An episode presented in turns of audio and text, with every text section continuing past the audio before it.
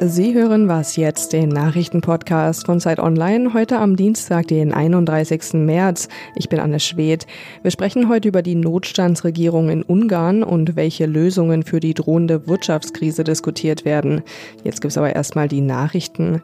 US-Präsident Trump hat angekündigt, den Einreisestopp aus Europa zu verlängern. Wie lang ließ er aber offen? Eigentlich sollte die Maßnahme gegen die Corona-Ausbreitung nur bis Mitte April gelten. Trump kündigte außerdem an, schwer vom Coronavirus betroffenen Ländern zu helfen. So soll zum Beispiel Italien medizinische Hilfsmittel im Wert von 100 Millionen Dollar bekommen. Und da US-Fabriken unter anderem die Produktion von Beatmungsgeräten gesteigert hätten, könne man je nach Möglichkeit auch andere Länder wie Frankreich oder Spanien versorgen, sagte Trump. Die Mitgliederversammlung der Bundesliga entscheidet heute darüber, wie lange die Fußballspiele noch ausgesetzt werden. Eigentlich sollte der Spielbetrieb am 2. April wieder losgehen. Auf Antrag des Präsidiums könnte die Pause jetzt aber bis zum 30. April verlängert werden. Wie es danach weitergeht, ist noch unklar. Möglich wären wieder Geisterspiele ohne Zuschauer. Die Liga will verhindern, die Spielzeit komplett abzubrechen, weil das Verluste in Höhe von 750 Millionen Euro bedeuten könnte. Redaktionsschluss für diesen Podcast ist 5 Uhr. Mein Name ist Pia Rauschenberger. Hallo. Relativ viele Länder haben gerade den Notstand ausgerufen, aber das bedeutet ja überall ein bisschen was anderes. In Ungarn hat das Parlament jetzt einen unbegrenzten Corona-Notstand beschlossen, mein Kollege Ulrich Krökel hat sich das genau angesehen. Hallo Ulrich. Hallo. Was wurde in Ungarn beschlossen? Ja, die Regierung hat mit ihrer Zweidrittel äh, eben die, das Parlament selbst quasi in, in Ferien geschickt. Also ab sofort kann äh, Ministerpräsident Viktor Orban per Dekret regieren, ähm, im Grunde ohne jegliche parlamentarische Kontrolle. Gleichzeitig sind auch alle Wahlen ausgesetzt worden bis zum Ende dieses Notstandes. Und was ich auch noch ganz wichtig finde, ist, dass hohe Strafen für die Verbreitung von Falschnachrichten angedroht werden, also bis zu fünf Jahre Haft. Oder auch für jeden, der äh, so Nachrichten verbreitet, die Panik äh, verursachen könnten, auch mit mehreren Jahren Haft. Äh, und das ist natürlich für Journalisten, die da Kontrolle ausüben wollen, ähm, besonders heftig. Mhm. Manche nennen das ja jetzt schon eine Notstandsdiktatur. Findest du das übertrieben? Ja, es ist auf jeden Fall auf dem, auf dem Weg dahin. Also man kann das jetzt für diese Übergangsphase wahrscheinlich sogar so sagen. Allerdings ist natürlich nicht klar, ob, ob das jetzt ein Dauerzustand äh, werden wird. Orban und seine Regierung sagen ja, sobald die Pandemie besiegt ist, dann kehren wir auch zu den früheren Verhältnissen zurück. Ähm, aber es ist so ein Übergangszustand und ich würde eher sagen, es ist ein deutlicher Schritt äh, weiter Richtung Autokratie und autoritäre Herrschaft. Ähm, Orban selbst hat ja immer äh, früher von schon von der Errichtung einer illiberalen Demokratie in Ungarn gesprochen.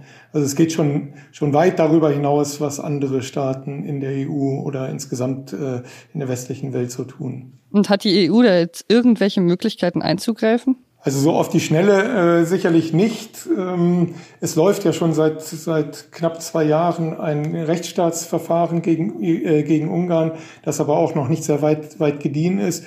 Ja, also ich, ich würde tatsächlich sagen, die, die bisherige ähm, Reaktion der EU ist sehr, sehr schwach. Also es äh, gab da kaum Kommentare von EU-Parlamentariern schon, aber aus der Kommission ja, wenn da nicht noch sehr viel mehr kommt, dann könnte das aus meiner Sicht äh, wirklich für die, auf die Post-Corona-Zeit sozusagen vorausblickend ein, ein weiterer Schritt äh, Richtung Zerfall der EU sein. Also mit einem solchen Ungarn, wie das Orban momentan gestaltet, äh, ist in der EU auf keinen Fall mehr eine Union äh, unter demokratischen äh, Staaten zu machen. Jetzt sind alle so mit sich selbst beschäftigt, oder? Dann fällt es wahrscheinlich noch leichter, wenn jemand so sowas durchdrückt wie äh, Orban jetzt, oder? Meinst du, das hängt auch damit zusammen? Ja, das ist eindeutig, eindeutig der Punkt. Also unter dem Radar dieser ganzen Corona-Entwicklung äh, zieht er da jetzt durch, was er eigentlich schon wahrscheinlich schon seit längerem so als Masterplan in Hinterhand hatte. Das sind ja nicht gerade gute Aussichten, aber danke dir trotzdem, Ulrich. Gerne.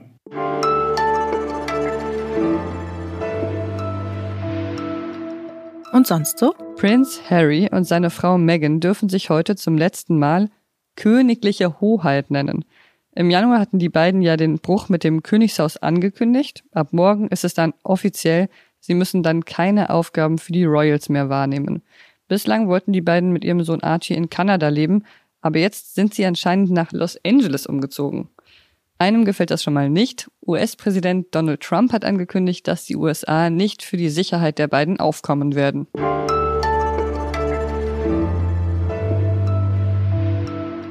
Die Corona-Pandemie wird zu einer weltweiten Wirtschaftskrise führen. So viel ist eigentlich schon klar. Davon ist Deutschland betroffen, aber auch viele andere EU-Staaten. Wie sich das jetzt schon zeigt und welche Lösungen diskutiert werden, darüber spreche ich jetzt mit meinem Kollegen Zacharias Zacharakis. Hallo Zacharias. Hallo Pia. Heute stellt die Bundesagentur für Arbeit ihre Arbeitsmarktstatistik von März vor. Es dauert ja wahrscheinlich noch ein bisschen, bis sich die Rezession in den Zahlen abzeichnet. Aber welche Unternehmen leiden eigentlich heute schon?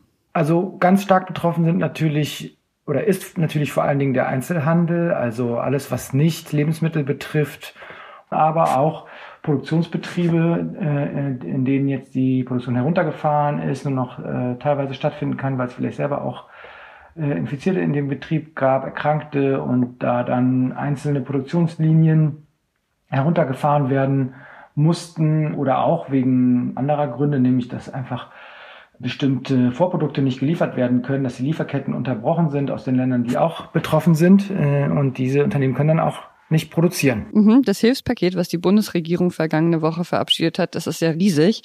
Aber kommt diese Hilfe dann eigentlich rechtzeitig an bei den Unternehmen, von denen du da eben erzählt hast? Ja, das ist ein bisschen das Problem. Also die Kleinstunternehmen, die Kleinstbetriebe, die Soforthilfe bekommen, bis zu zehn Mitarbeiter, bei denen funktioniert es, soweit man das hört, im Moment ganz gut. Es läuft jetzt gerade an.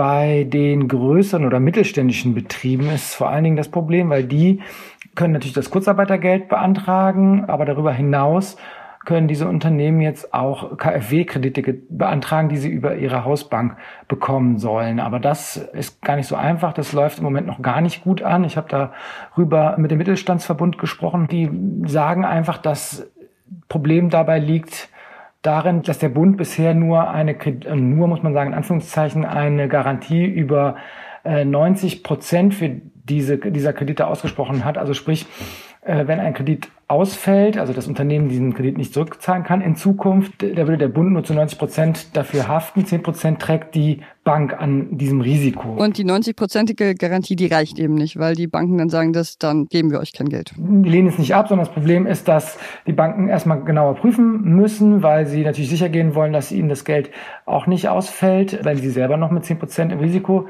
stehen. Äh, insofern dauert das Verfahren einfach länger. Und ähm, das kann auch dazu führen, dass es abgelehnt wird. Und was der Mittelstand jetzt fordert, ist, dass ähm, diese Garantie zu 100 Prozent ausgesprochen wird, so wie es, äh, zum, wie es jetzt gerade auch in der Schweiz gemacht wird. Und dass die Banken dann einfach gar nicht prüfen müssen, sondern direkt diesen, diesen Kredit geben müssen und dass man gar nicht so sehr schaut auf die Zukunft, wie im Prinzip das Unternehmen diesen Kredit wieder zurückzahlen kann, sondern einfach schaut, was braucht dieses Unternehmen momentan und das dann als Liquiditätshilfe ähm, sofort zu gewähren, ohne eben diese Prüfung. Es ist ja so, dass nicht nur in Deutschland eine Wirtschaftskrise droht, sondern auch in vielen anderen EU-Ländern, also zum Beispiel in Italien und Spanien. Da sagen manche Wirtschaftswissenschaftler, dass der Euro auseinanderbrechen könnte. Ein Vorschlag, der in den vergangenen Tagen immer wieder kam, waren die Corona-Bonds. Was ist das denn genau? Ja, Corona-Bonds ist im Prinzip etwas Ähnliches, wie in der Euro-Krise auch diskutiert wurde mit den Euro-Bonds. Das sind im Endeffekt einfach Anleihen, die nicht einzelne Länder ausgeben, so wie Deutschland oder Italien dann, sondern die ausgegeben werden von der Währungsgemeinschaft, also den Euro-Ländern gemeinsam. Ähm, also es gibt dann einen gemeinsamen Zins, weil die Kreditwürdigkeit Italiens, aber auch Deutschlands mit eingenommen wird, eingerechnet wird. Und insofern könnten sich Länder wie Italien und Spanien wahrscheinlich günstiger finanzieren, als wenn sie das alleine täten auf dem Kapitalmarkt. Und das Problem oder der Nachteil auf der anderen Seite ist, dass äh, Länder wie Deutschland, also wir dann im Endeffekt auch haften für die Schulden der anderen Länder.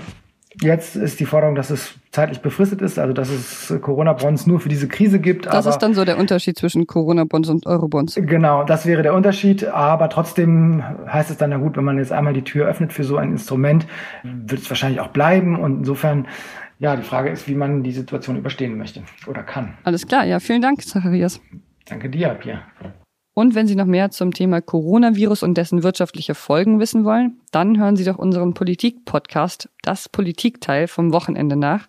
Da geht es nochmal ausführlicher darum. Und das war's schon mit Was jetzt heute Morgen. Heute Nachmittag geht es dann hier weiter mit einer neuen Folge. Und falls Sie etwas über unseren Podcast loswerden wollen, dann schreiben Sie uns an wasjetzt.zeit.de.